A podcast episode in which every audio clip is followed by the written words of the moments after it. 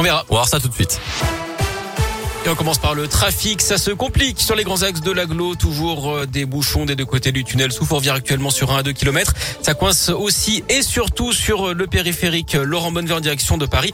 Depuis Saint-Fond jusqu'à Bron. Du monde également sur la 43 pour rejoindre le périph à hauteur de Bron également. Et puis sur la 46 sud en direction de Paris entre Communet et le nœud de Manicieux. Des ralentissements également à vous signaler au passage du nœud des îles sur la 42 pour rejoindre le périph en direction de Lyon.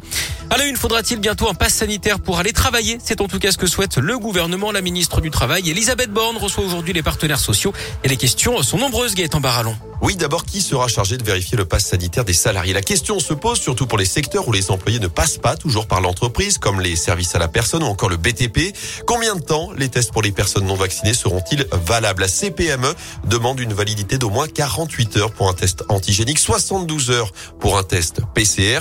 Ensuite, que risquera un salarié qui ne présente pas son pass? Il pourrait voir son contrat suspendu sans salaire, comme c'est le cas dans les secteurs qui sont déjà soumis à ce pass sanitaire, comme la restauration. Les entreprises pourraient elles aussi risquer des sanctions, comme des amendes en cas de non-respect du pass sanitaire. Un pass sanitaire qui devrait en tout cas se transformer en passe vaccinal d'ici fin janvier pour les lieux recevant du public. C'est ce qu'espère le gouvernement, comme l'a confirmé hier son porte-parole Gabriel Attal, alors que 5 millions de Français environ ne sont pas vaccinés aujourd'hui contre le Covid. Merci Gaëtan. Notez que c'est aujourd'hui que la haute autorité de santé rend son avis sur la vaccination de tous les enfants de 5 à 11 ans. Une campagne pourrait être lancée dès mercredi si tout va bien d'après Olivier Véran, le ministre de la Santé. Dans l'actu local, cet accident mortel à Pusignan dans l'Est lyonnais hier soir, un homme d'une quarantaine d'années a perdu la vie vers 22h20 sur la route nationale. Sa voiture a percuté un arbre. Grosse frayeur dans la région pour une famille lyonnaise. Hier, une maman et son fils de 12 ans se sont perdus dans le massif du Jura pendant une randonnée. Les secours ont été alertés par les victimes vers 14h30 d'après le progrès. Elles se sont égarées dans un demi-mètre de neige avec des douleurs aux pieds causées par le froid. Elles ont finalement été héliportées et rapatriées à Seines et Sauves vers leur voiture. Six policiers blessés après les scènes de liesse samedi place de la Guillotière pour la victoire de l'Algérie en Coupe arabe de foot. Des supporters s'en sont pris aux forces de l'ordre. Les agents ont notamment essuyé des, pro des projections de bouteilles en verre. Des voitures de police ont également été visées. Un individu a été interpellé pour dégradation et jet de projectiles d'après le progrès.